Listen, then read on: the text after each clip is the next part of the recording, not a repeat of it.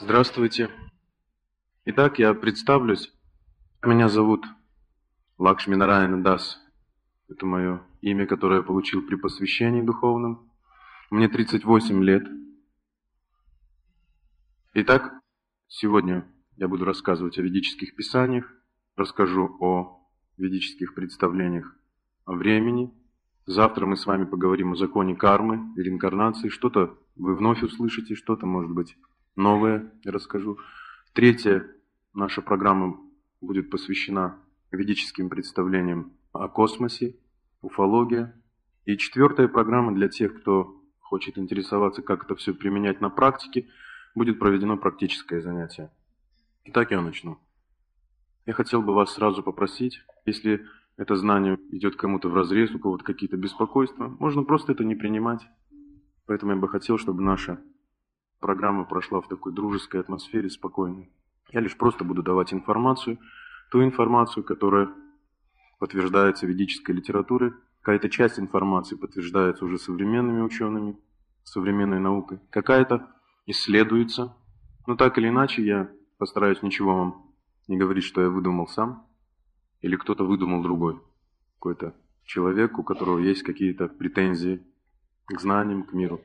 Итак, веды. Слово «веда» означает «знание».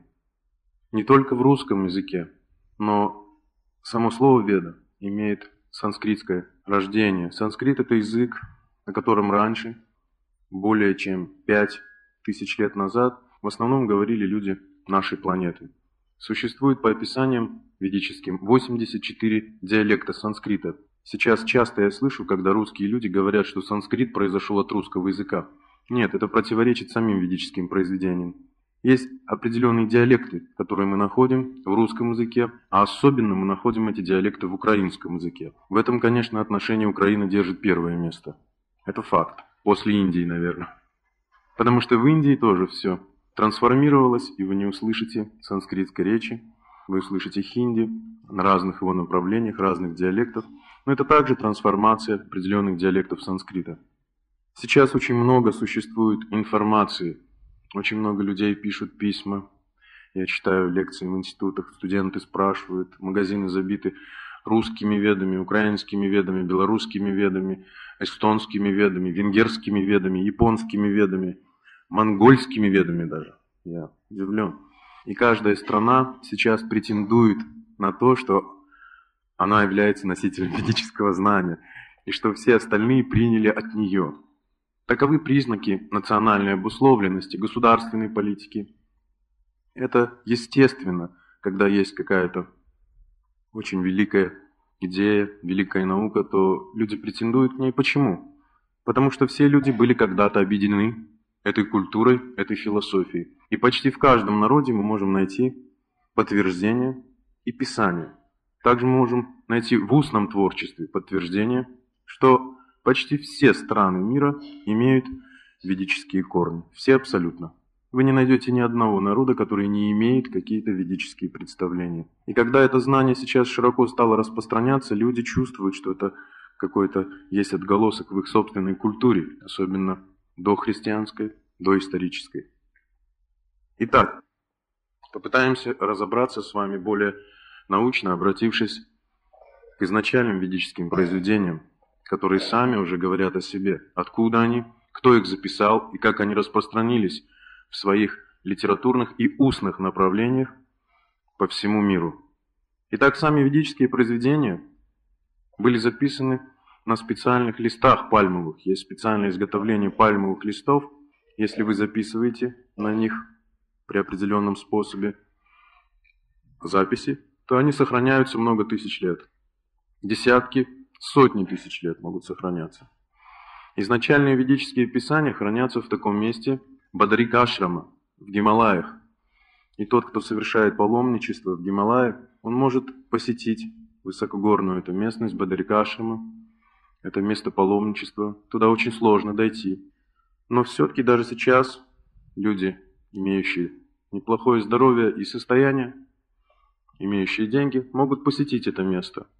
Также многие ведические произведения являются национальным достоянием Индии. Сейчас. Только лишь сейчас. Все эти произведения более пяти тысяч лет назад, на заре века Кали, в конце два пара юги, то есть более пяти тысяч лет назад, были записаны только одной личностью. Они были собраны воедино и записаны. Появляются первые записи. Этот мудрец Вьяса Дева. Вьяса означает разделять. Вьяса Дева Двоян Пайна. Двоян Пайна означает родившийся на острове. Он жил на перекрестии рек Ганги и Ямуны. То есть, если мы будем говорить, это на самом деле территория современной Индии. Сейчас очень много идет разговоров о семиречии, о российском принадлежности, о российской или о странах бывшего СНГ. Центром ведического мистицизма в прошлой культуре была бывшая территория СССР. То есть, в частности, Россия, Украина – это все были ведические отдельные провинции, но столицей была Хастинапура, современный Дели. Итак, Вясадева записывает эти произведения в этой области на перекрестии двух рек – Ганги и Ямуны. И он разделяет одну большую веду на четыре части.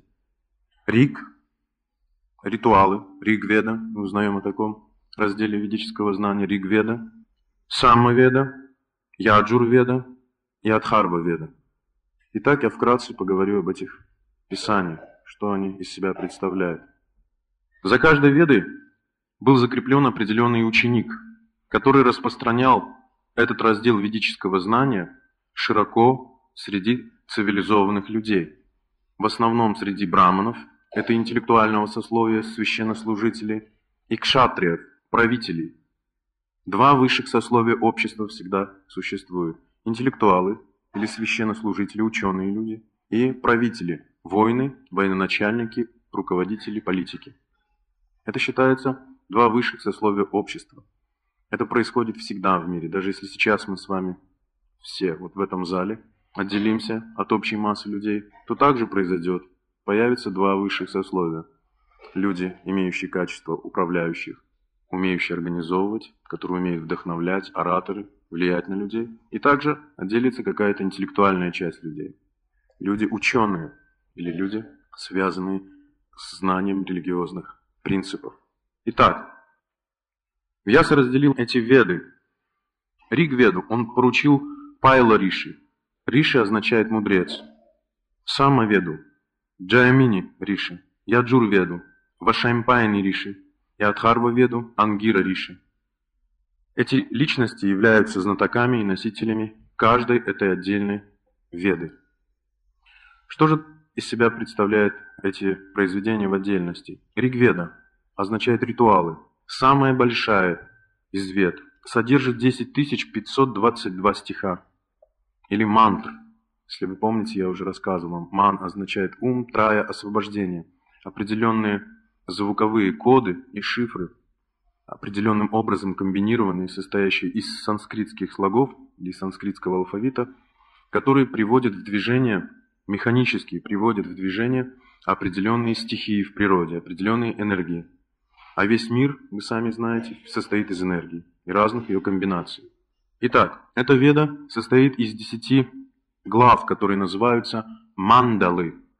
Прославляют полубогов, таких как Индра, Агни, и всех остальных. Очень часто можно услышать в исторических хрониках, допустим, Киевская Русь поклонялась Индре, дохристианская Русь в Киеве поклонялась Индре. Все жертвоприношения были направлены на удовлетворение Индры.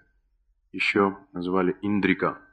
И также был вид поклонения на территории Руси, то, что мы находим сейчас. Это Велеса или Шива. Также Агни, был в почете, очень много волхвов, осталось очень много трудов поклонения Агни. Варуни – это стихия, Агни – это стихия огня, Варуна – это стихия воды. Сомма – луне или Чандра. Сурья или Ра – это поклонение солнцу. Мы находим также на этой территории. И в этих произведениях, песни Птицы Камаюн, Велесова книга и так далее, описываются все эти поклонения, которые были даны самым образованным людям этой территории, эти писания и обучение было произведено самым великим личностям, мудрецам, которые проживали на этих территориях. Итак, десятая часть Ригведы содержит мистические мантры и сукты, магические заклинания, читая которые люди способны производить магические эффекты. Это знание передавалось только браманам, только браманам это означает людям высокой нравственности. Почему? Если какого-то человека безнравственного или человека с низкой моралью обучить этой практике, он причинит беспокойство не одной сотни тысяч людей. Тысяч людей. И даже, может быть, миллионам людей причинит беспокойство. Поскольку это очень действенное знание, все эти звуковые вибрации обладают очень большим потенциалом энергетическим. И что даже нечистая личность может воспользоваться этим знанием для своих корыстных целей. Поэтому проходили курсы обучения, выявления признаков, кому можно передать это знание, кому нельзя. Следующий раздел называется Саммаведа. Это молитвы или пение молитв, правило. Самое маленькое состоит из 1549 стихов. Это гимны для различных церемоний, излагают, как использовать эти гимны и песни в различных ритуалах и церемониях. Следующее. Яджур-веда. Яджур означает жертвоприношение, но не жертвоприношение какого-то живого существа, а в основном было связано с огненными жертвоприношениями. Я уже рассказывал, как эти священники возливали топленое масло в огонь при определенных правилах, определенной технике, и в топленом масле содержится самый большой, скрытый, тонкий очистительный огонь. Из всех продуктов, из всех продуктов, самый сильный, тонкий очистительный огонь находится в топленом масле. Он назывался на санскрите гхи. Итак, Яджурведа является руководством для священников по проведению жертвоприношений. Содержит описание ритуалов и указания для священников о правилах проведения жертвоприношений, описывая различные формулы и процедуры. И четвертое называется Адхарва Веда. Адхарва означает священнослужитель, или то, что мы называем, если кто-то знает, индуизм, брамана, или то, что мы знаем до христианского, это волхвы или священнослужитель. Адхарва Веда состоит из шести тысяч стихов наставлений и мудрости. Правила произношения мантр для создания мистического эффекта. Тоже очень важная наука, поскольку люди очень часто произносят какие-то молитвы, но не могут понять, почему они не работают. Даже в христианстве, в мусульманстве, в буддизме. В одних случаях требуется искренность, а в одних случаях требуется техника. Не надо никакой искренности, нужна техника. Мастерство произношения этих звуков. Когда живое существо устремляется к материальным приобретениям, важна техника. Когда живое существо устремляется к духовным сферам, не интересуется материальными результатами своей практики, тогда нужна чистота сердца и искренность. Вот в этом разница. Но когда человек преследует материальные желания, нужна техника. Он должен обучиться искусству произношению звуков, правильной комбинации, как правильно петь мантры. Это очень сложная наука. Даже звук «ом» очень сложно произнести. Люди в современном мире очень часто «ом» говорят, «ом» разные мантры, Ом Мани Падмехум, буддийские мантры, повторяют, повторяют ведические мантры. Но они не знают, что если человек не обучен тонкостям произнесения санскрита, то из его уст ничего не происходит. Ничего абсолютно, вообще не происходит. Итак, в частности, Самаведа и Адхарваведа объясняет эти тонкости и детали. Также включает в себя правила поклонения различным планетам, и молитвы, помогающие избежать неприятностей, зла, болезней. Вот очень часто можно видеть, как люди лечатся разными травами, лекарствами, но ведические произведения говорят, что те, кто находится на очень высоком интеллектуальном уровне, никогда не прибегают к лекарствам, к хирургии, каким-то побочным таким подручным средствам. Говорится, у того, у кого есть очень хороший интеллект, может понять могущество слова или звуковой вибрации. Вот мы говорим всегда, да? Слово лечит и калечит. Да? Почему так говорят? Что словом можно лечить куда более эффективнее, чем любым лекарством, любые таблетки и все. Но люди не знают этой науки. Сейчас в современном мире практически это знание отсутствует. И есть разные тренинги, гипноз, Но мантры – это совершенно другое. Называется мантра-йога. И один из разделов аюрведы объясняет, как произносить звуки определенные. Как можно просто носить одежду определенной комбинации цвета, и у вас излечится почти любое заболевание. Красное как носить, как носить синее, какие фазы луны, так далее и так далее, без всяких трав, без всевозможных вмешательств. Итак, следующий раздел от Веды включает мантры «Как одержать победу над врагами». У всех людей есть какие-то недоброжелатели. И от Веда также огромный раздел несет звуковых вибраций, как защититься от неблагоприятного воздействия тех людей, которые желают нам чего-то очень плохого. Называются всевозможные кавачи. Слово кавача или мантра кавача – это определенные заклинания или мантры, звуковые вибрации, которые покрывают наше тело броней энергетической, как человек как бы в коконе начинает существовать. Может быть, вы читали у Гоголя «Вечера на хуторе близ Диканьки», там этот священник рисовал круг, помните, да? И они не могли, эти живые существа тонкого мира, демоничные живые существа, не могли пробиться. Как будто бы в воздухе было какое-то препятствие, как стекло, да? Помните, да, наверное? Я почему сравниваю? Потому что люди видели это по телевизору, в кино. Вот это называется мантра кавача. То есть определенная комбинация звуков и определенное умонастроение, при котором Человек, если он овладел этой техникой, может покрывать себя этой защитной оболочкой, и никогда никто ничего не сможет причинить, даже если человек не обладает достаточной моралью сам. Это как бы технические детали, то есть тут дело техники. Итак, это четыре основных произведения, но есть очень важная деталь. Иногда людям кажется, вот один человек мне говорил, я читал Ригведу и не нашел там того, что вы рассказываете. Он не знает, что каждая веда – это огромная произведения. И в каждую ведическую систему включены брахманы, самхиты, араньяки и упанишады. Это еще определенные разделы, которые объясняют каждую мантру, каждый звук в этих мантрах. И когда человек начинает изучать эти писания, он начинает понимать истинный смысл ведического знания или направления. Риг, допустим, Сама, Яджур или Адхарва Веды. Если вы помните, я уже рассказывал вам, что сейчас очень много изучений, исследований сделано современными учеными. И я перечислю вам вкратце, какие разделы существуют и как это сочетается с современной наукой. Очень быстро, может быть, кто-то уже знает об этом, что-то пополнилось. Итак, протезирование. Я уже рассказывал, есть разделы в Ригведе, которые объясняют моменты, как делать протезы, которые могут исполнять практически 90% функций утраченного органа или конечности. 90%. Это немыслимо. То есть, когда говоришь человеку, он говорит, невозможно, это невозможно. Но 90% возвращается. То есть, глаз может видеть. Глаз может видеть, не просто видеть, а свет или темноту, но может различать формы. Этим глазом можно читать даже. И он полностью искусственный, может быть. Итак, протезирование в Ригведе. Современные ученые не достигли еще.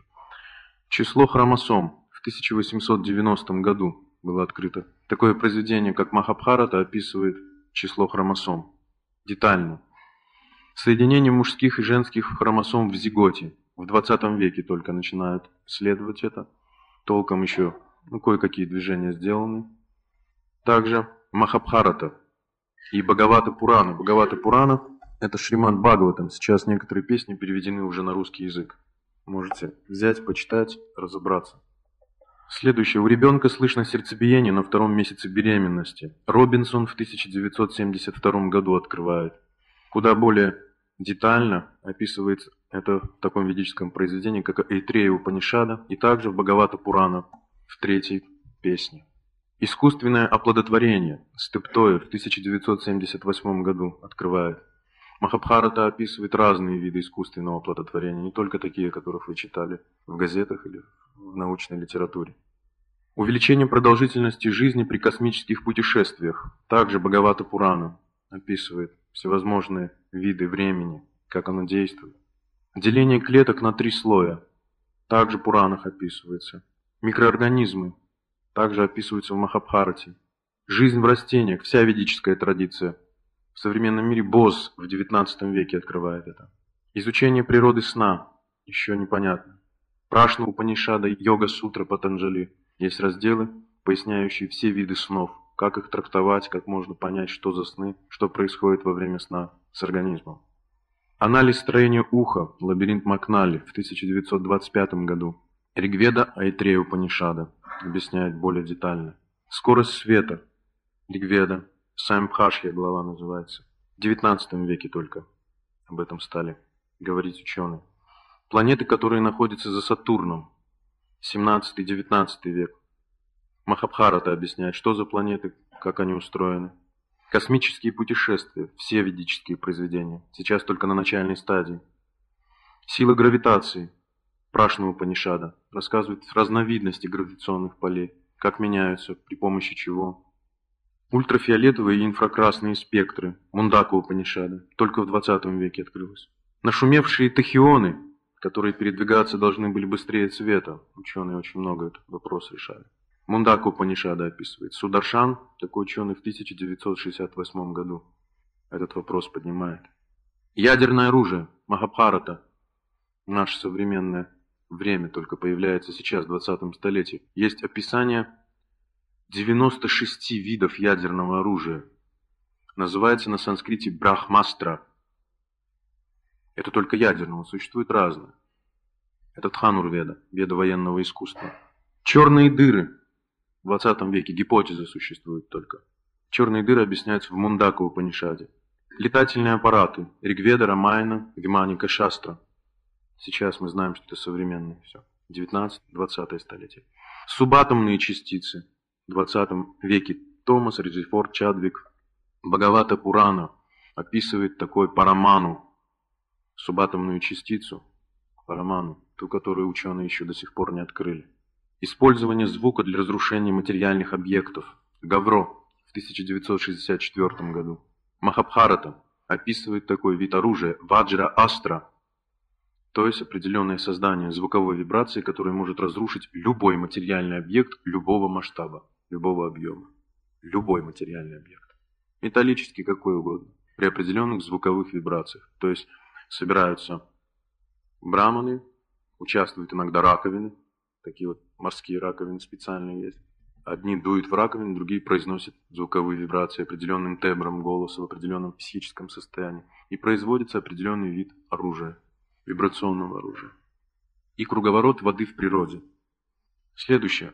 Также каждая веда из четырех обладает практическим знанием для людей, чтобы они могли очень хорошо существовать в материальном мире. То есть ведические произведения заботятся не только о духовной жизни людей – но и заботиться обо всех ее материальных сторонах, обо всех абсолютно. Воспитание детей, сексуальные взаимоотношения, работа, живопись, искусство, танцы, пение и так далее, и так далее. Даже вышивание, вязание и так далее. Существует 64 дисциплины, которым обучают в ведических школах или обучали в ведических школах. Итак, Ригведа, ее частью является Уповеда. Упа – это значит входящее внутрь и являющееся подчиненной частью. Ригведа имеет аюрведу. Аюрведа относится к разделу уповед Ригведы и преподносится такой личностью, как Дханвантари. И аюрведа описывается в трех категориях. Предназначенная для людей в модусе невежества, как их лечить, поскольку вы знаете, многие люди не могут следовать определенным правилам, предписаниям, поэтому им лучше что-нибудь отрезать. Да, говорится, хирургия применяется только для невежд. Почему? Потому что если вы даете какой-то рецепт, другой, там надо чему-то следовать, нужен болевой фактор, сила воли разная, а люди не способны. Поэтому аюрведа хирургию предлагает для людей в невежестве. Для людей в страсти предлагаются всевозможные терапии, то есть то, что мы говорим, всевозможные таблетки, пусть они какого-то фито производства, могут даже химические быть. И для людей в благости другие виды.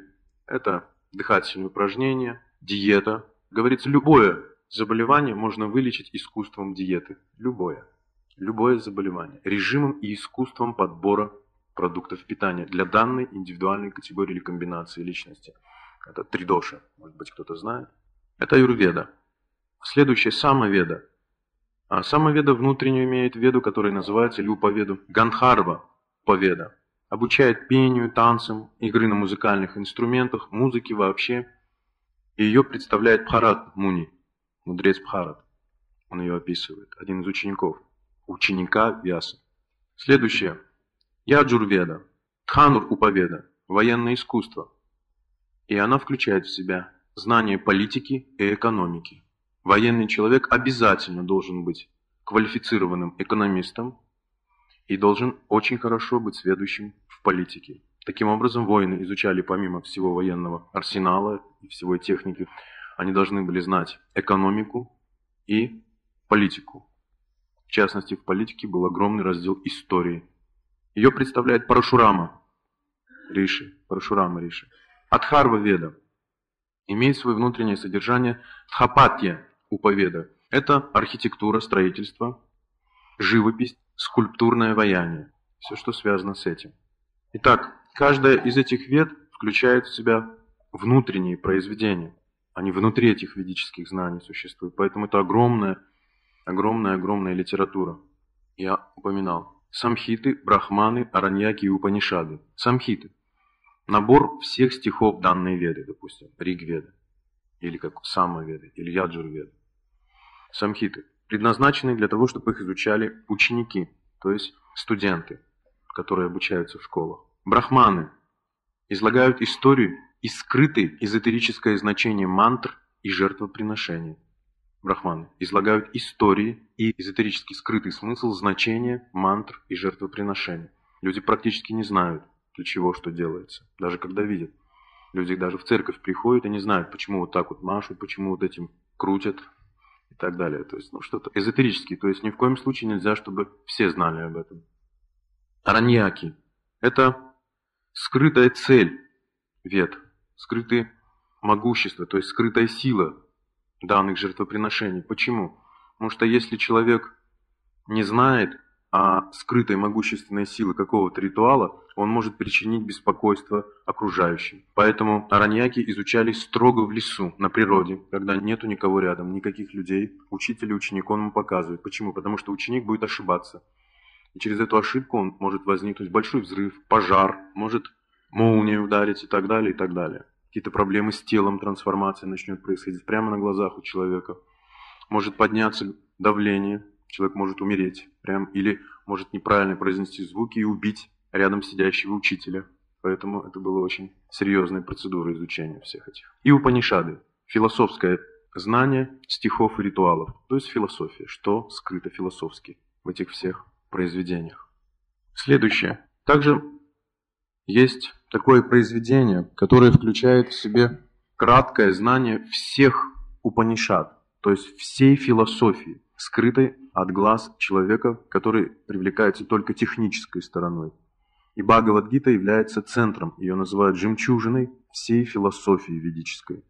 И ее могут воспринять только люди с очень хорошим интеллектом и чистой морали. Поэтому также изучалась философия Бхагавадгиты постепенно, по степеням. Следующее. Произведение, которое называется Этихасы.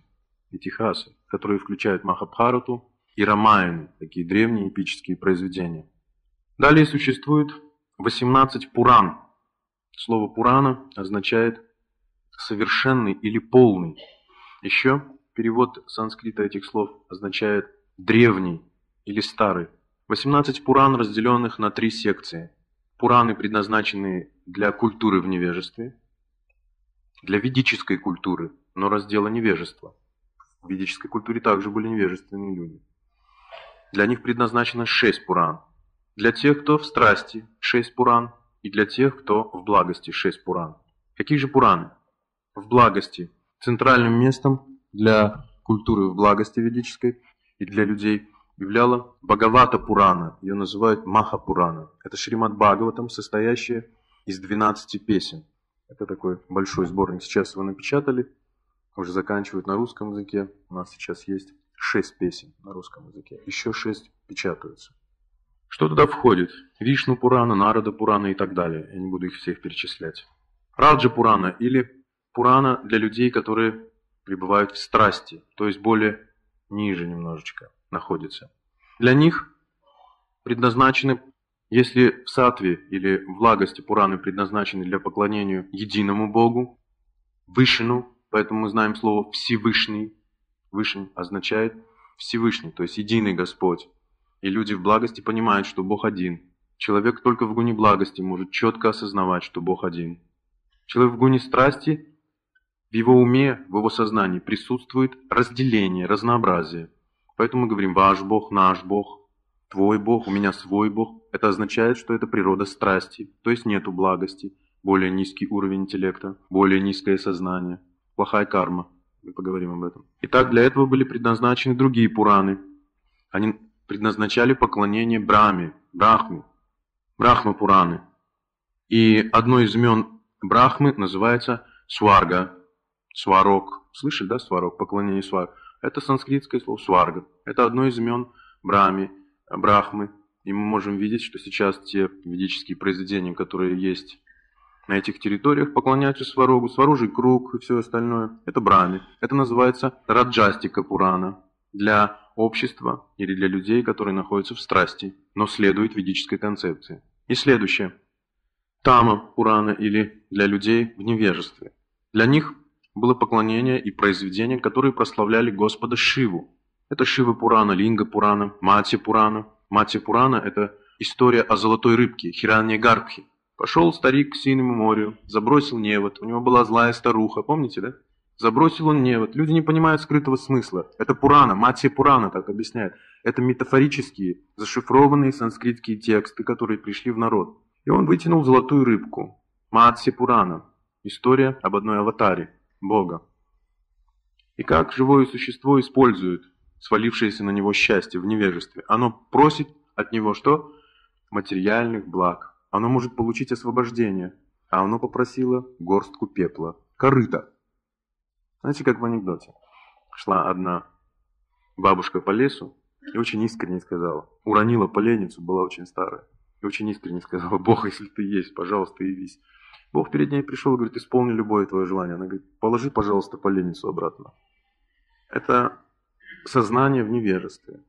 Поэтому Мати Пурана описывает эту метафорическую историю, историю Хирания Гарбхи, золотой рыбки, золотой аватары, золотой рыбы. Также там описывается Следующая история – это всем известная история о золотом яичке. Мы находим очень огромный багаж этого фольклора или устного творчества. И никто не знает смысла скрытого, почему дед бил, бабка била, не разбила, а мышка бежала, хвостиком махнула, яичко упала и разбилась.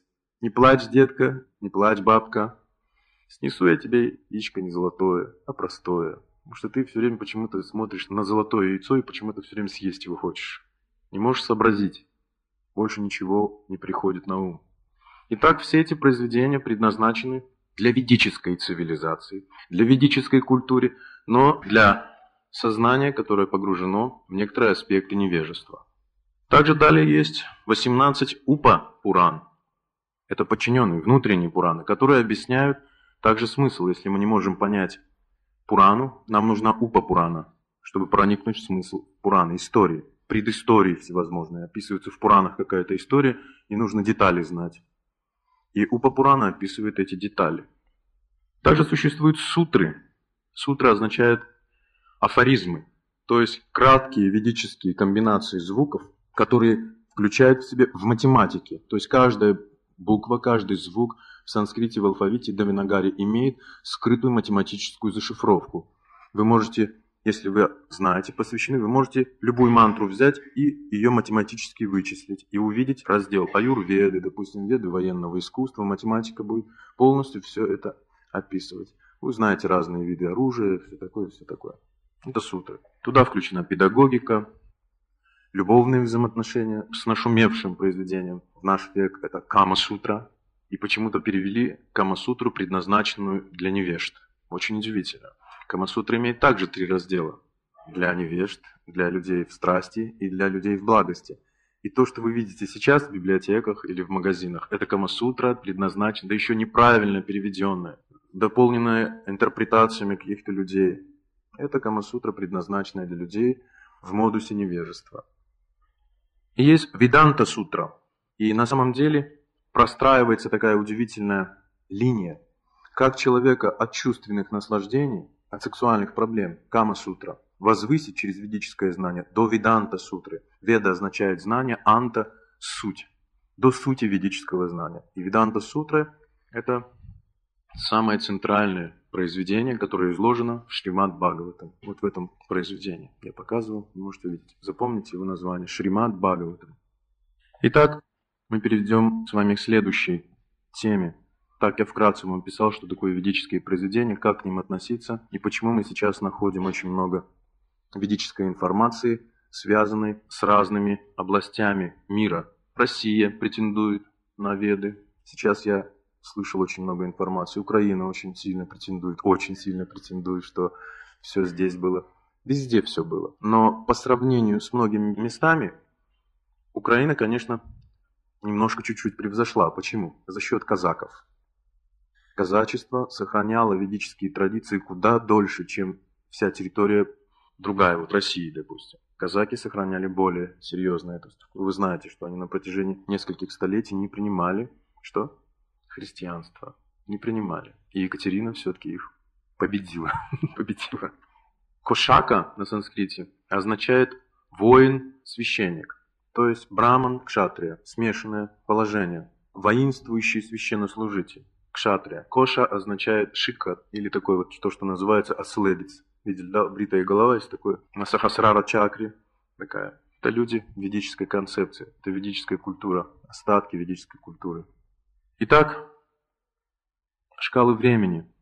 Ведические шкалы времени. Удивительная тема, время. Поскольку все мы с вами движемся во времени. Сегодня вот времени не хватает, видите, время у вас сейчас, время у всех, домой надо идти. Смотрите, как время, какую роль играет время. Рождение, старость, болезни и смерть. Все во времени. Родился и умер время. И время настолько центральное место занимает в нашей жизни, что мы порой даже не осознаем, с чем мы сталкиваемся. И поэтому также ведическая наука объясняет, веды объясняют этот удивительный фактор – время, на котором построено все. Знание, память, отречение, закон кармы, причинно-следственная связь. Если мы говорим настоящее следствие прошлого и причина будущего, мы все время говорим настоящее, прошлое и будущее. Мы говорим о чем? О времени. И все пропитано тонкой потенцией времени. Мы растем со временем. Даже мы сейчас думаем, и наши мысли движутся где? Во времени. За сколько секунд мы успели подумать? Все измеряется временем. Мы все находимся в измерении времени и пространства. И все наши чувства с вами измеряются временем. Поэтому мы говорим, ничего, со временем все успокоится. Время все лечит. Да? Кто-то у нас умирает, что-то с нами происходит такое, или радостное. Мы говорим, со временем и радость исчезнет. Скоро плакать будешь. Или говорим, со временем и слезы твои высохнут, будет все со временем стерто. Поэтому время очень важное знание. Тот, кто говорится, не может использовать правильно время, он всегда остается в проигрыше. Поэтому в Бхагавадгите говорится, тот, кто не знает режима сна, еды, отдыха и работы, не может стать совершенным йогом. Слово йога означает связь. Связь со Всевышним. Тот не может стать совершенным в общем. И когда мы говорим режим, мы подразумеваем что? Время. Время сеять, время жать. Итак, время на санскрите называется кала. И второй аспект – дара, каландара дающий время. И у нас у всех есть слово календарь.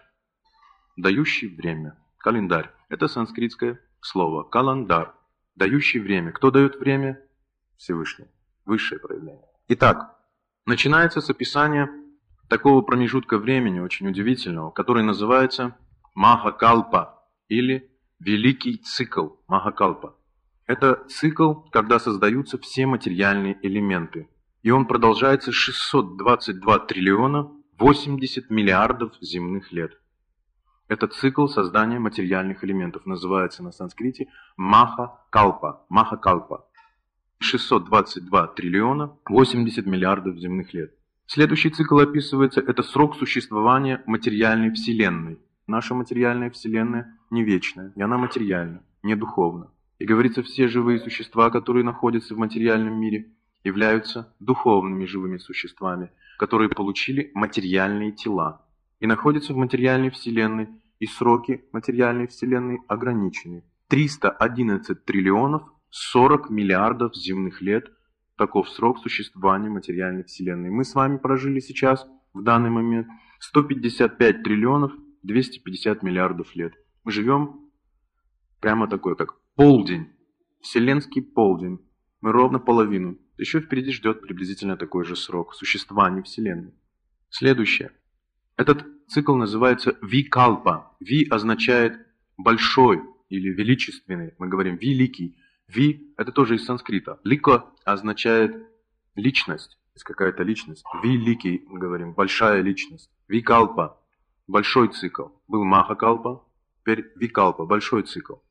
Следующее описывается, это один день, космический день во Вселенной. Один день. Он равен 4 миллиардам 320 миллионам земных лет. Это день Вселенной. Поэтому можно видеть, как в Библии описывается, Бог сотворил землю за семь дней.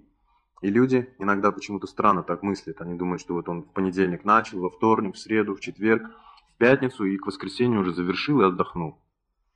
Но речь идет о космических днях как минимум. И один космический день длится 4 миллиарда 320 миллионов земных лет. Его называют Калпа, или День Брамы, День Сварога управляющего божества материальной вселенной.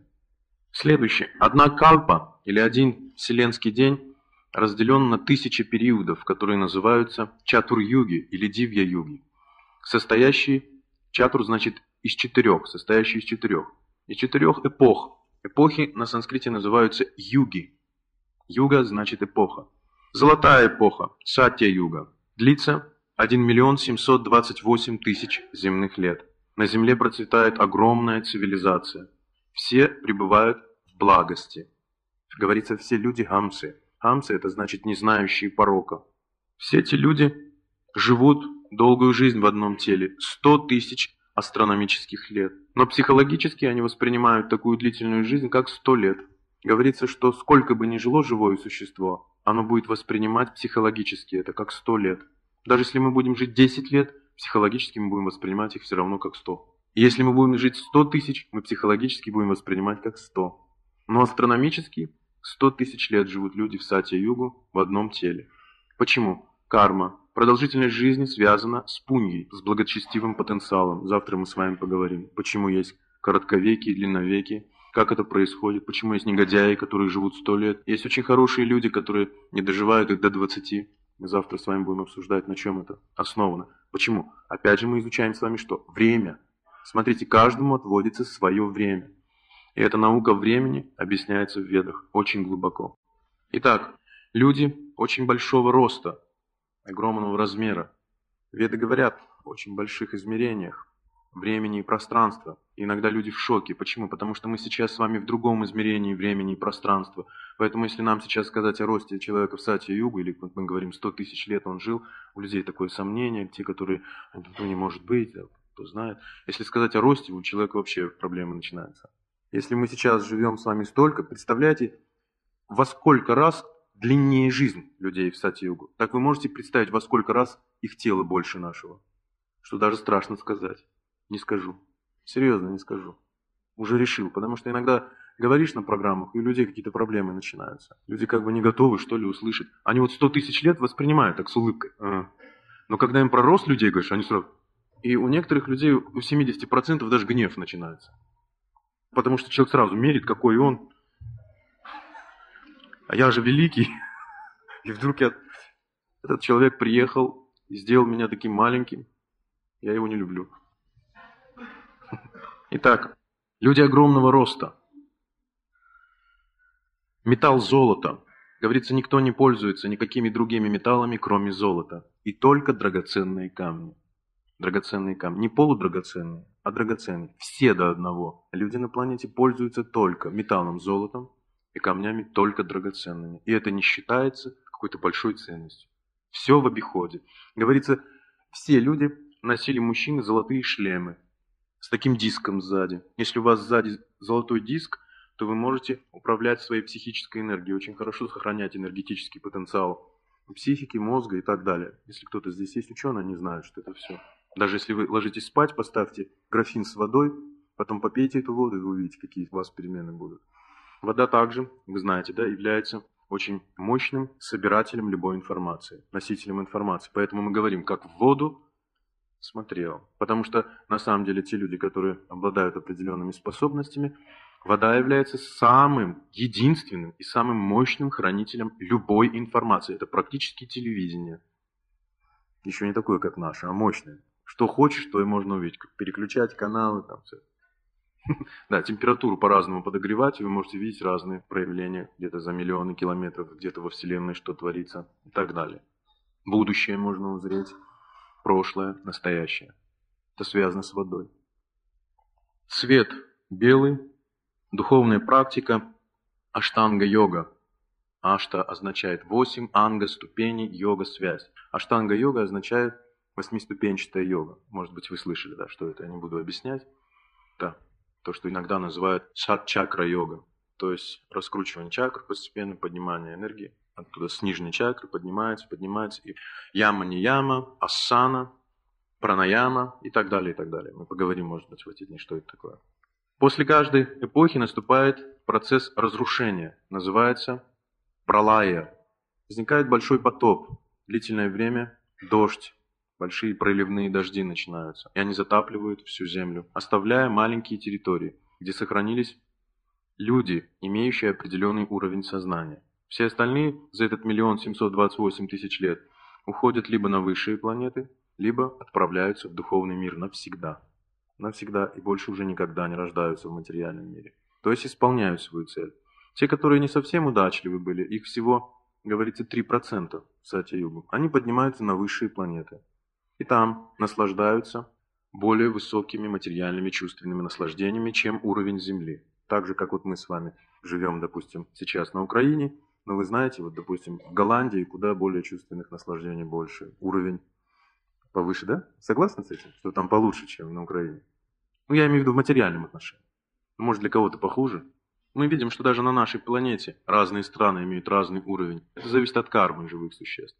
И так они получают очень высокий кармический статус и уходят с этого уровня на более высокий. Там получают больше чувственных наслаждений, более совершенные тела, красоту, богатство, знания – и отреченность определенная. И сжигают этот потенциал кармы. После этого возвращаются сюда обратно. Все делается через землю. Чтобы подняться вверх, надо родиться на земле. Чтобы уйти в духовный мир, нужно родиться на земле. Чтобы упасть в ад или в низшие планетарные системы, также нужно родиться на земле. Земля – центр, и она все определяет. Земля. Называют ее Пхумандала. Итак, после этого разрушение называется Юга Пралая – разрушение после юги. Остается некоторая часть людей, которые должны будут начать новую эпоху. Она называется Трета-юга, или Серебряный век. Он длится 1 миллион 296 тысяч лет. Продолжительность жизни людей в 10 раз сокращается в соответствии с их кармой. То есть это уже более худшее рождение в Трета-югу. И люди уже живут 10 тысяч лет. 10 раз меньше, чем те, кто жили 100 тысяч лет. Они также меньше ростом уже. Их сенсорика в 10 раз ухудшается. Люди века сати очень совершенны. Они практически обладают разными ситхами и упаситхами. Способность передвигаться по воздуху, то есть то, что мы сейчас находим как левитация. Телепортироваться могут, то есть двигаться в эфире быстро через эфирные коридоры. Могут слышать на дальних расстояниях, видеть на дальних расстояниях. Могут по разным предметам определять историю владельца и так далее, и так далее. То, что сейчас практически мы не способны применить в своей собственной жизни. У нас нет такого сенсорного статуса. Итак, у тех людей уже сенсорный статус в 10 раз хуже. Они живут 10 тысяч астрономических лет, но психологически также воспринимают их как 100 лет. Духовная практика агнихотра ягья, то есть люди заняты огненными жертвоприношениями. То есть вот о чем я рассказывал, возливание ки в огонь и пение ведических мантр, звуковые вибрации. В Вексате существует только одна мантра, только одна мантра – Омкара или Пранава. Все, больше не надо никаких других звуков, чтобы достигнуть в этой аштанга-йоге верха совершенства. Вам не страшно? Следующее. Также наступает пролая, и уже в эту эпоху, говорится, 25% населения нашей планеты – грешники. Грешники. Если там всего 3%, то в этой эпохе уже 25% населения уже не следует кое-чему. Ну, в силу времени не хватает, там, ну и так далее. Вы-то понимаете, да? Я понимаю, допустим, их уже. То есть они не следуют уже. Наступает пролая также, и вся Варна Санкара, нежелательное население планеты, которое не успело также подняться на высшие планетарные системы или возвратиться назад в духовный мир, в трансцендентный мир, они остаются, чтобы начать новую эпоху. Они начинают новую, два пара югу, медный век, который длится 864 тысячи земных лет. Продолжительность жизни людей в эту эпоху тысяча лет, в 10 раз сокращается, и значит их размеры тоже уменьшаются.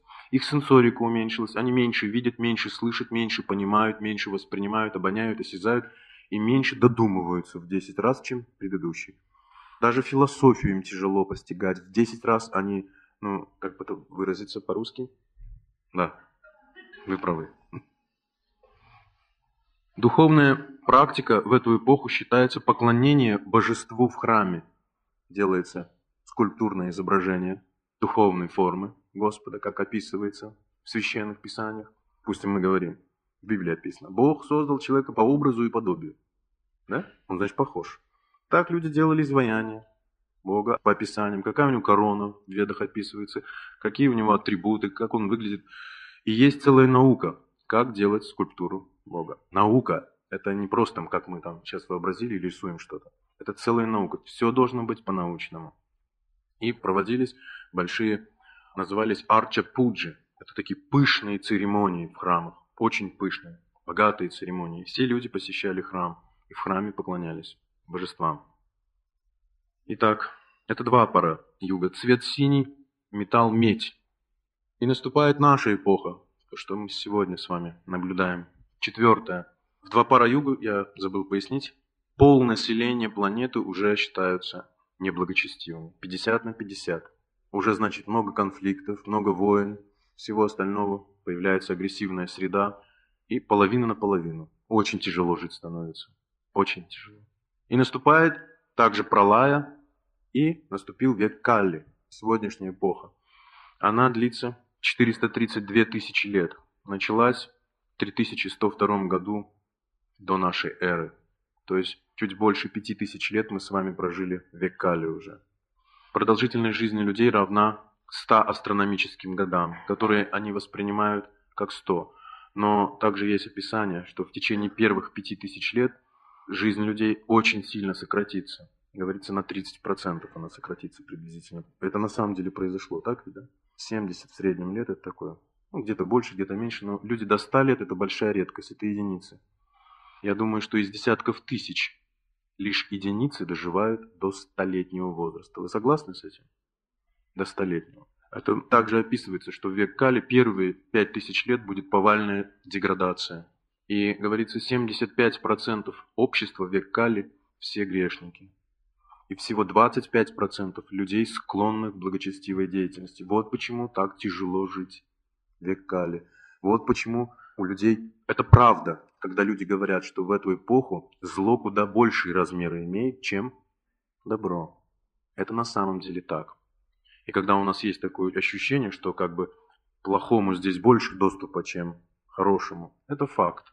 Потому что в век Кали 75% общества греховно и всего 25% склонно к благочестию, но находится под сильным давлением 75%. И эти 75 создают цивилизацию, мировую цивилизацию, мы видим это повсеместно в разных странах, и оказывают очень сильное влияние на этих оставшихся 25%. И эти 25% вынуждены принять их ценности и их законы. И они очень сильно страдают. 25%, я думаю, 25% здесь собрались. Да, на самом деле это факт. Потому что есть способность к выслушиванию этого знания. Греховные люди сейчас бы даже время тратить не стали на это. Вы же согласны с этим? Даже время не стал бы человек тратить. Зачем это? Какую-то ерунду слушать это. Так думает человек. Потому что его способность к восприятию уменьшается. Его определенные факторы мышления, морали, нравственности, то, что мы называем, они становятся меньше. В силу определенных кармических реакций за совершенные неправильные поступки. Завтра мы это будем с вами обсуждать. Итак, духовная практика Санкиртана Яги, воспевание святых имен Бога.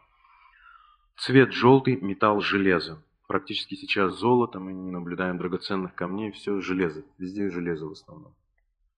Итак, я вкратце опишу, что мы находим в подтверждении в разных остатках культур в современном мире. Я уже говорил об этом.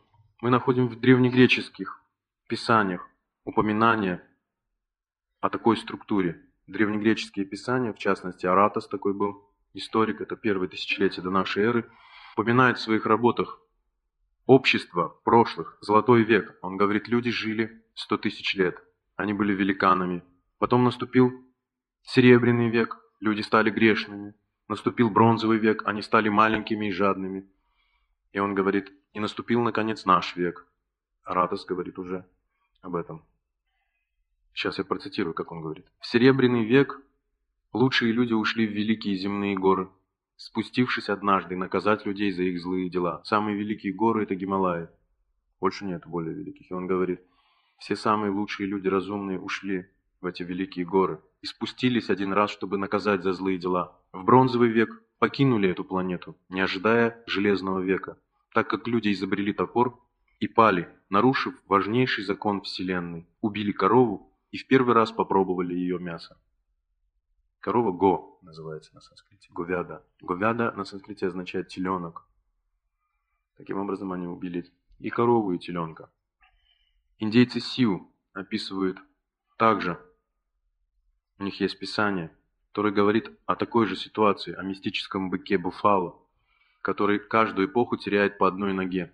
И каждая нога этого быка Буфало – олицетворение чистоты, аскетизма, милосердия и правдивости. И говорится, что сейчас, по их писаниям, у быка перебито три ноги. И остается одна нога – это правдивость. Если мы откроем с вами Шримад Бхагаватам, в частности, вот эту песню, то мы узнаем, что на самом деле Шримад Бхагаватам описывается мистический бык, только его называют Дхарма. И каждую эпоху он теряет по одной ноге, то есть то, что теряет общество чистота, милосердие, аскетизм и правдивость. И говорится, что в век Кали три ноги перебиты, осталась только правдивость. И то, говорится, по отношению к другим. Не к себе, по отношению к другим. Древние скандинавские саги описывают четыре уклада общества, золотой век, когда все желают удовлетворить того, кто управляет всем. Люди великаны и живут долго. Серебряный век, принесший насилие. Бронзовый век, эпоху ножей и мечей, расколотое общество, и железный называют Рагнарок, после которого мир возвращается к золотой добродетели.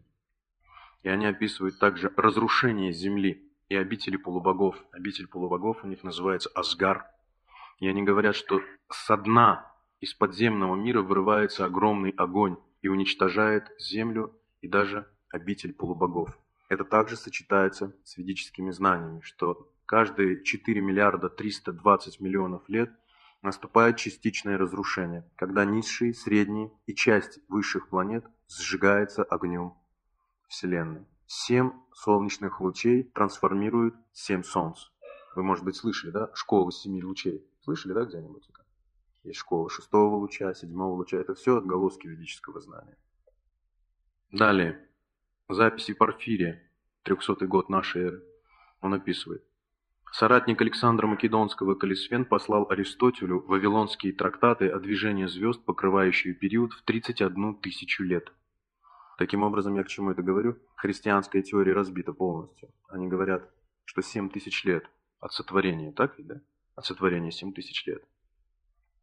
И он говорит, вавилонские трактаты, которые описывают период в 31 тысячу лет движения звезд – то есть, и значит, наука существует, существует цивилизация очень развитая, которая отслеживает движение звезд, то есть понимает, как звезды влияют. Целая астрономия, астрология. Вавилонский историк Беросус описывает общее время правления вавилонских царей до потопа.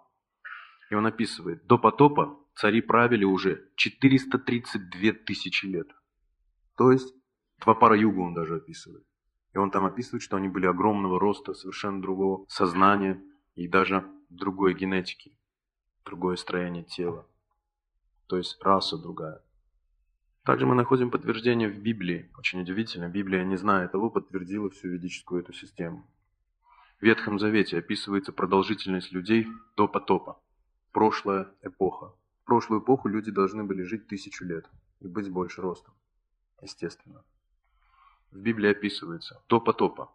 Адам 930 лет жил. Сив 912, Енус 905, Кайнан 910, Малиилил 895, Мафусал 969, Ной, вот эта история с Новым ковчегом, 950, и описывает Енох в возрасте 365 лет, был забран на небо в одном теле, в своем теле.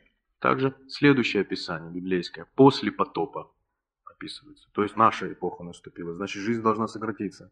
Библия описывает. Сим 600, Арфаксат 438, Сала 433, Фалик 239, Авраам 175, Исаак 180, Яков 147, Левий 137 и Моисей в возрасте 120 лет глубоким стариком умирает. Смотрите, от тысячи лет до почти до ста. Резкое сокращение жизни и всего остального. Также описываются признаки века Калли, отличительные черты эпохи нашей. Говорится пьянство, незаконные связи с женщинами, убийство животных и поедание их плоти и азарт. Сокращается продолжительность жизни, милосердие, память, моральные и религиозные принципы. Чистая благость практически отсутствует. Таковы признаки века Кали, то есть нашей эпохи. Завтра я вам расскажу в Писаниях, что описывается, как предсказано, как цари в век Кали будут облагать государство налогами. Подчеркивается очень тяжелая налоговая система. Удивительно. Пять тысяч лет назад было уже предсказано, что будет очень сильная налоговая политика. Описываются разные события, какие семейные взаимоотношения. Итак, следующее. В векале говорится, будут присутствовать в нашем обществе четыре вида так называемых образованных людей. То, что мы сейчас на самом деле видим. Ведавада раты, занимающиеся изучением вед. Это одна категория людей, самых разумных. Какие вот они, разумные люди.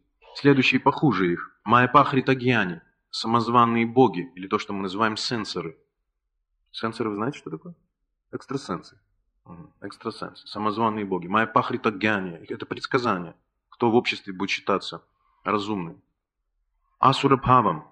Асура означает демон. Или демоны, устанавливающие свои законы, атеисты. И Нарадхама. Авторитеты материального мира или правители, живущие вне законов выдумывающие собственные законы, и сами же им не следующие. Итак, сейчас расшифровка, кто такие Ведавада Раты. Это предсказано было, что будет в обществе век Кали такие знаменитости. Отрицают Пураны, которые являются авторитетными объяснениями ведических истин, предназначенными для всех светских людей. По-своему будут комментировать ведические писания, претендуя на положение – не знают истинной цели вед, будут пренебрегать авторитетом великих последователей, великих духовных учителей прошлого, и будут иметь обыкновение давать собственные толкования. Таким образом, будут вести людей не по истинному пути возвращения к Богу, а в темнейшие районы невежества. Это веда-вада рата, это те, кто как бы веды будут представлять, не авторитетно. Следующее. Майпахрита гьяни.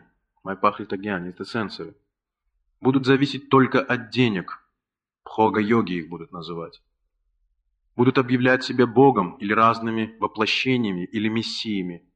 Не будут задумываться над противоречиями, которые будут порождаться их психикой.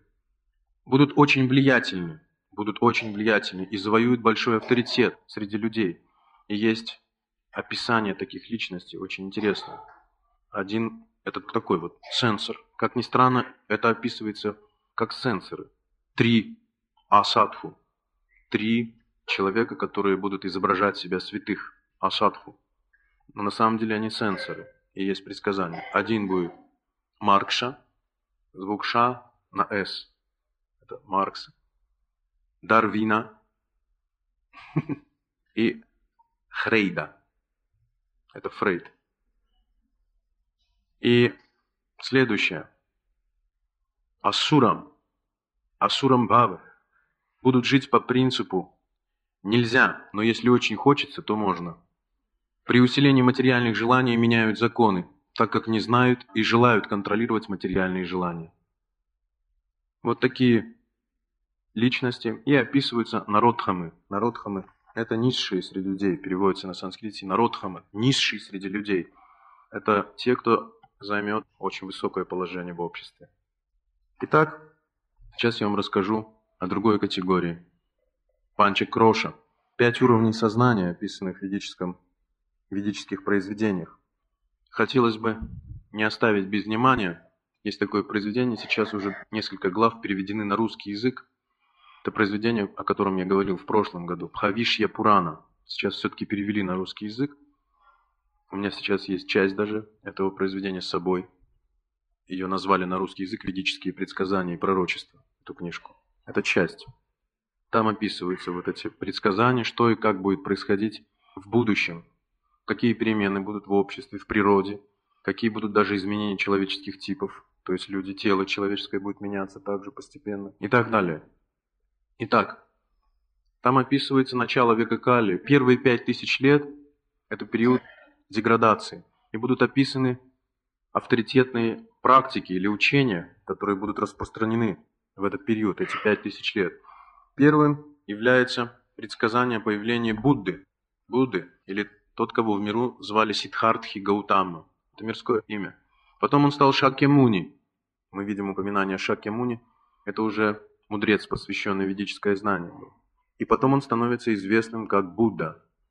Это все одна и та же личность. Иногда люди не могут понять, почему так одна и та же личность называется разными именами.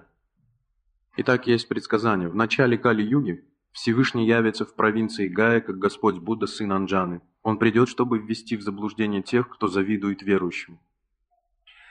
Так мы находим первое упоминание об авторитетном знании – буддизм, как практика для тех, кто завидует истинным верующим то есть не может понимать что-то уже, уже что-то не может принять в силу своего сознания, интеллекта, своих моральных представлений. Для них первое. Описывается, что Господь Будда не родился в Гае, а родился в Лумбине, в Лумбине в Непале. И что матерью не была Анджана, а была Махамая, королева Махамая. И ученые отвергли ведическое знание. Современные ученые в институтах сейчас приходится восстанавливать. Почему? Потому что преподаватели некоторые стали посвященными людьми. Когда человек не знает, не посвящен в эти детали, он будет это отвергать. И так говорится, он придет как Будда в провинции Гая. Не говорится, что он придет как Сиддхартха Гаутама в Гае. Гая – это место в Индии. Там находится дерево Бо в оленьем парке, где Шакьямуни достиг через помощь шак, чакра-йоги, достиг состояния сознания Будхи. Это определенный вид йоги, он достиг прозрения, состояния просветления. Это йогическое состояние. И оно называется будха. Будхи-йога. Будхи-йогама пашритьям отчитах сататам бавам. Бава – такое состояние блаженства, возвышенное, просветленное состояние духовного блаженства. И он на самом деле стал Буддой только в Гае.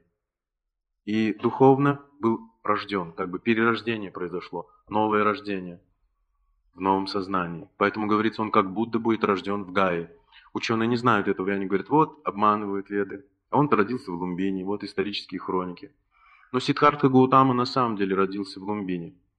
И говорится, его матерью станет Анджана. Но историки все, это на самом деле его матерью была царица Махамая. Но ровно через три дня после родов она умерла. И в Ведах указывается на такой удивительный аспект, который называется саптемата, или если человек является мудрецом, то у него есть что? Семь матерей. Если он на самом деле цивилизованный, он должен знать науку. Поэтому называется у каждого мудреца, у каждого риши есть семь матерей. Матришка или матрешка. Матрешка. Семь матерей. Семь матерей. Что за матери? Первая называется Атмамата. Мать, дающая рождение. То есть та, которая родила. Родившая. Следующая. Кормилица или тхатри называется. Следующая. Жена духовного учителя, гуру Патни. Жена священника, брамани. Жена царя, Раджа Патни. Корова, Гомата или Тхену. И мать-земля, Притхи. Все это матери человека, который находится в знании. Он знает, что вот эти семь женщин являются матерями. И когда Махамая умерла, маленький Сиддхартха был отдан до 29 лет на попечение своей бабушки, которую звали Анджана, и она его выкормила и воспитала. Таким образом, она также считается его матерью. И также было устранено и это. Таким образом, ученые всегда торопятся объявить, что они что-то соображают. Они не посвящены, они ничего не понимают в этих текстах, ничего не знают. И еще умудряются что делать? Писать комментарии и забивать институты, университеты, исторические, филологические эти все области и начинают трактовать это по-своему. Они ничего не знают. Сейчас очень много таких товарищей, которые дали себе сами посвящение, которые написали очень много книг и призывают, создают целые общества. Будьте очень осторожны. Будьте внимательны. Вы взрослые, разумные люди. Разберитесь сначала во всем. Разберитесь все аккуратно. Следующее предсказание. За Буддой. За Буддой идет следующая личность, описанная в Бавиште Пуране. Описывается Махарадж или великий царь Шалибахана, который путешествует в Гималаях две тысячи лет назад. Один из ведических царей. И он натыкается высоко в Гималаях в одном мистическом месте на личность, на садху. Садху это означает преданный Бога. Он натыкается на садху в белых одеждах, и он спрашивает его, кто ты, садху? И он отвечает ему на санскрите. Говорится, что он отвечает ему на идеальном санскрите. Он говорит ему, Ишапутра чамам видхи кумари гарбхи самбавам ахам иссам масихи намаха. Я есть сын Бога, рожденный от Девы, и ты должен знать об этом. Люди будут меня называть Иисус Мессия. И очень большой раздел в ведических произведениях также много информации посвящено миссии Иши или Иша. Иисус, буква С вы знаете, да? Допустим, в евриде нету. Иша, он Иша. Даже еще у Булгакова в «Мастере Маргарите» он там называет Иша, Ишуа. Иша на санскрите означает Ишвара. Бог. Иша значит от Бога. Слово Христос тоже удивительное слово. Вы знаете, да? Немец бы как сказал «хорошо»? «Хорошо», да? Поэтому Христос Криш Тоша. Криш – это Всевышний. Кришта или Кришна называют на санскрите. Это все привлекающий Бог. А Тоша означает удовлетворить. Есть одно из имен Господа Шивы, Ашутоша, тот, кого очень легко удовлетворить. Криштоша означает тот, кто удовлетворяет Бога то есть Божий помазанник. Итак, слово Христос также означает, что Божий помазанник. Это не фамилия. Это определение личности, которая пришла с определенной миссией. Если вы будете знать язык, то там будет не Христос, а будет Криштош. Криштоша. То есть тот, кто пришел от Бога и делает миссию, чтобы удовлетворить его. Мессия. Также Бавиштя Пурана описывает, как в 13 лет он уйдет на Баратаваршу, то есть то, что мы сегодня называем современной Индией. И очень странно, что многие люди не знают. Я сегодня тоже хотел этот вопрос поднять. Индия – это современное название Бхарата-Варши или Бхараты. Или культура ариев. Все здесь вот эти места были арийскими местами. Это арийская культура ведическая называется. Они описаны в этом произведении Махабхарата. Всеми этими землями управлял Пхима, один из пятерых пандавов, описанных в Бхагавадгите, один из братьев пандавов, Пима, говорится, все цари здесь, которые принадлежали к Чандра Вамши, к лунной династии, они отдали ему своих дочерей, и он зачал в них правителей. И эти правители возглавили Пима. Также определенные области бывшего СССР принадлежали Сахадеви, поэтому мы знаем Сахалин, Саха, вот там есть это Якутия, там всевозможное. Здесь Бхима правил, и все эти цари стали его потомками также. Есть две династии. Сурья Вамша – это династия царей Солнца, и династия царей Луны, Чандра Вамша. Поэтому наверняка вы помните в исторических хрониках, допустим, там говорят Владимир Красное Солнышко. Да? Почему солнышко? Он принадлежит частично к династии Сурья Вамши, к великим кшатриям, великим царям. Это династия. Итак, Индия. Эту страну на Западе еще с античных времен называют этим словом Индия. Но само слово было заимствовано греками у персов, которые в силу своих неспособностей произносить звук «с» называли реку Синху, Синху есть, Синт, знаете, река такая есть, Сингу, называли его Хинду. И все те религии и те люди, которые были за этой рекой они их назвали Хиндустан. Стан – это санскритское слово, стоянка, место, где это пребывает. Мы знаем, да, станицы здесь на Украине очень много. Откуда это? Станция, мы говорим станция. Таджикистан, Казахстан, Узбекистан. Таджика означает перс. И говорится, они у таджиков научились. Греки научились у таджиков. Таджика на санскрите означает перс. Место стоянки персов. Таджикистан. Казахстан, Кашак, казаки, станы, стан большой. Большая империя, разные нации.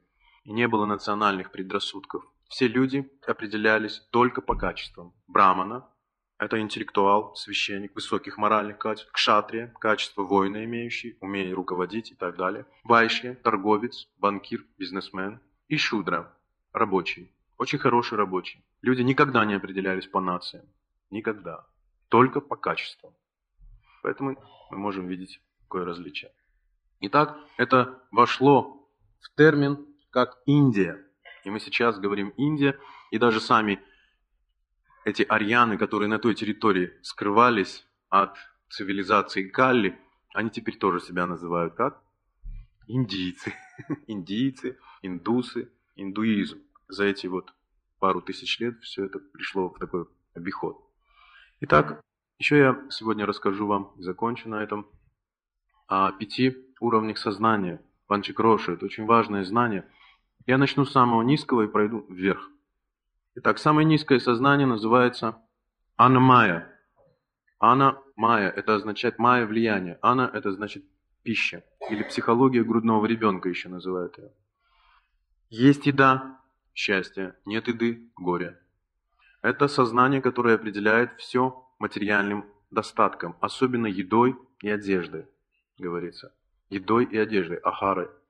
Ахара это означает еда и что-то на себе носим. Итак, это самый низший уровень сознания. И такому сознанию присуща целая цивилизация и целая наука.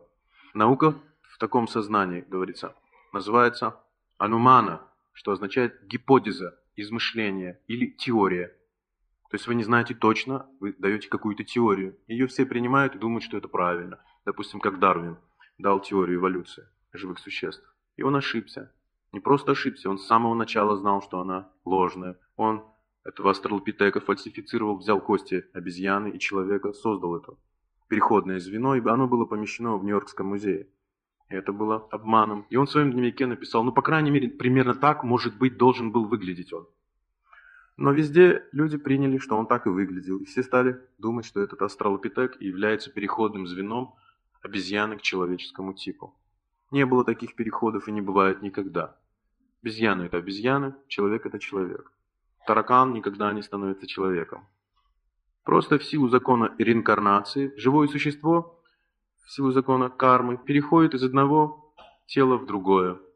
Оно может менять тела, но сами тела не трансформируются – разный. Цвет тела может, может чуть-чуть меняться что-то, но вид не меняется. Сама особь не изменится. Итак, аномая. Это, то есть, цивилизация, определяющаяся так. Есть в магазинах продукты, хорошо живем. Нет продуктов, плохо живем. Есть вещи, дешевые, хорошо. Люди обычно так всегда говорят. Я рассказываю обычно. Вот раньше водка была дешевая, око хорошо жили. Колбасы было завались. Это называется аномай. То есть человек считает, что это есть хорошо-плохо. Следующее. Более высокий уровень сознания называется пранамая. Прана означает жизненный воздух или все, что связано со здоровьем. Правильное питание, регулируемая жизнь, оборона так далее. Это пранамая. Все со здоровьем связано. Люди говорят, как здоровье? Вы подходите к кому-то и говорите, ну, как здоровье? Здравствуй. Что вы имеете в виду? Здоровье. Все спрашивают, ну как здоровье? Ну, лишь бы не болел. Все остальное ерунда, лишь бы не болел. Это человек с сознанием пранамая, чуть выше уровня анамая. Он думает, что здоровьем все определяется. Все здоровьем. Поэтому они обливаются там, ну, все такое, дышат, бегают, прыгают, скачут. И венцом пранамая является хатха-йога. Хатха-йога – это венец пранамая, это описывается йога-сутра Патанджали. Пьют урину и так далее. Да, занимаются всевозможными лечениями. Одно слово аюрведа, и они уже все. Пойманы. Это пранамая. Потому что у всех тел, у всех болезней человек думает, самое главное не болеть, здоровье. Иначе как наслаждаться-то больному? И также есть цивилизация, есть наука на этом уровне, она называется пратьякша. Пратьякша смешанная с ануманой, с гипотезой и с чувствами. Если я чувствую что-то есть, значит это есть. Если я не чувствую, этого может быть и нету. Тоже такое. Следующее – мана майя. Мана. Мана означает ум. Это уже выше здоровья. Поэтому говорят, ты слишком здоровый, а я зато умный. Уже мозги, на этом уровне уже мозги начинают цениться. Аномая. Человек начинает размышлять на тему истинного смысла жизни, начинает выдумывать разные правила и предписания, ограничения, основанные на неправильном понимании духовной жизни.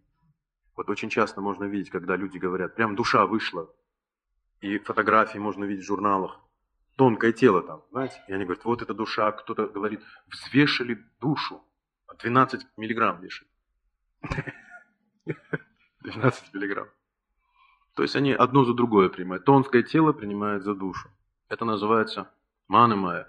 И верхом совершенства манамая является поклонение высшему разуму, некоему разуму Вселенной. Что во Вселенной есть некий высший разум, к которому все подключены. И все на подключке находятся эти люди. Да, я не шучу. Все они медиумы, контактеры и так далее. Где-то у них всегда корабль, где-то там стоит, он всех сейчас собирает, скоро шарахнет и так далее. Все знаете, что это манамая. Они очень интересуются НЛО. Это прямо любимая тема. Это уровень манамая. Более высокий уровень называется дальше, четвертый, высокий. Вигьянамая. Вигьяна означает духовная мудрость появляется. Человек начинает различать дух и материю. Очень четко отличает дух и материю. На этом уровне человек знает, что есть грубое тело материальное и есть тонкое. Грубое дехо, состоящее из воды, земли, огня, воздуха и эфира. И тонкое, сукшма шарира называется, состоящее из ложного эго, интеллекта материального и материального ума. И на уровне вегьяны человек не принимает себя как тонкое и материальное тело. Он знает природу души. Он постиг не только природу грубого и материального тела, он постигает природу души и четко разделяет и к людям начинает также относиться. Видит какие-то обусловленные грубым телом больше, поэтому они своей нации пекутся о чем-то еще. Кто-то тонким телом обеспокоен, а кто-то на самом деле занят поисками духовных сфер, боли. И он старается общаться с теми, кто ищет духовный прогресс, дружит с теми, кто тонко воспринимает, и сторонится тех, кто на грубом уровне. А, обычно стоит, хорошо, хорошо, хорошо, до свидания. Стараются не общаться даже. Это вигьянамая. Духовная практика, строгое следование ведическим системам йоги, описанные в таких произведениях, как Йога Сутра Патанджали, Бхагавадгита, Шримад Бхагаватам. И следующий уровень, уровень называется Ананда Майя. Ананда – это вечное духовное блаженство. Это то есть человек полностью осознавший себя как душа. И такой человек может даже находиться в материальном мире, но действовать и все воспринимать исключительно духовно, естественно и духовно, полностью.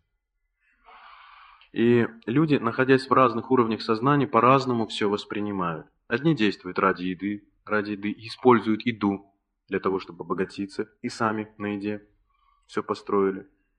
Вы сейчас видите, допустим, магазины куда более лучше выглядят, чем все остальные помещения, да? Почти храмы. М -м, да, на самом деле, почти храмы. Почти храмы. Просто красотища. Красотища. Приятно заходить в магазин. Иногда просто люди ходят в магазин отдыхать. Походить там. Красиво одеться и походить там. Что-то взять, повертеть, положить. И хорошее такое настроение появляется. Это анумая. И люди все измеряют едой, и таким же образом мы должны понять, что понимание и восприятие точно так же соответствуют этим уровням сознания. Я привожу разные примеры, но, может быть, на кассетах слышали, когда я говорил, как человек, допустим, понимает молитву, да? Дай хлеб насущный. Кто-то думает про хлеб, что это вот... Он даже думает, что какой белый или черный, можно спросить человека. А про какой хлеб там говорится? Про белый, про, про ржаной или про пшеничный? Я не шучу, многие люди думают, что это связано с едой. Человек уровня пранамая, он говорит, ну тут же дураку понятно, что какая еда, это о здоровье речь идет. Хлебом насущим является здоровье, здоровый образ жизни, мышцы, мускулы, мозг, чтобы напрягался, Другие думают знание, мана майя. Третьи думают, что служение Богу, исследование разным заповедям. Это вегиана, более высокие люди. Они думают, хлебом это является, поскольку это духовное произведение. Если говорится хлеб насущный, значит речь идет о душе. А для души это служение Богу ежедневно и есть как бы хлебом. А Ананда Майя что думает? Что жизнью или хлебом души является любовь. Любовь к Богу и ко всему Его творению, как к духовному, так и к материальному. Таким образом, в соответствии с нашим сознанием, если мы с вами будем соприкасаться с ведической литературой, с какими-то священными писаниями или что-то, мы можем быть сбиты с толку, не поняв, о чем идет речь. Какие произведения о чем говорят. Как вот, допустим, о курочке рябы. Они хотели съесть это золотое яичко. Это какой уровень сознания? Видите, как все? Поесть как-то вот все. А в золотой рыбке там вообще так интересно. Один, второй. А потом хочу быть владычицей морской, и чтобы рыбка была у меня на побегушках. Это сенсоры, да? Все приобрели. И так далее. Люди не знают скрытого смысла, то есть метафорически. Иногда ведические произведения скрывают смысл. От кого? От непосвященных. Почему? Чтобы их не беспокоить. Чтобы не беспокоить невежд. Говорится, мудрые не беспокоят невежд. Мудрый человек не будет беспокоить какой-то истины, что у человека возбуждается сознание. Может произойти кондрашка. Некоторые засыпают. Вот вы можете сразу определить, если человек слушает какие-то истины очень высокие, раз и заснул. Это такая защита. Потому что идет информационный перегруз. Человека сознание не готово. Он перегружается, сразу защитная реакция. Сон. Защищается человек. Организм защищается. Другой, наоборот, возбужденный такой. У него вдруг прилив эмоций, он что-то выкрикнуть хочет. Звук на него так действует. А другой вообще так возмущался, возмущался. И у него, значит, что-то с сердцем там может случиться. Почему я говорю кондрашка, говорят. Это как самолет, который преодолевает барьер звука, бух, хлопок.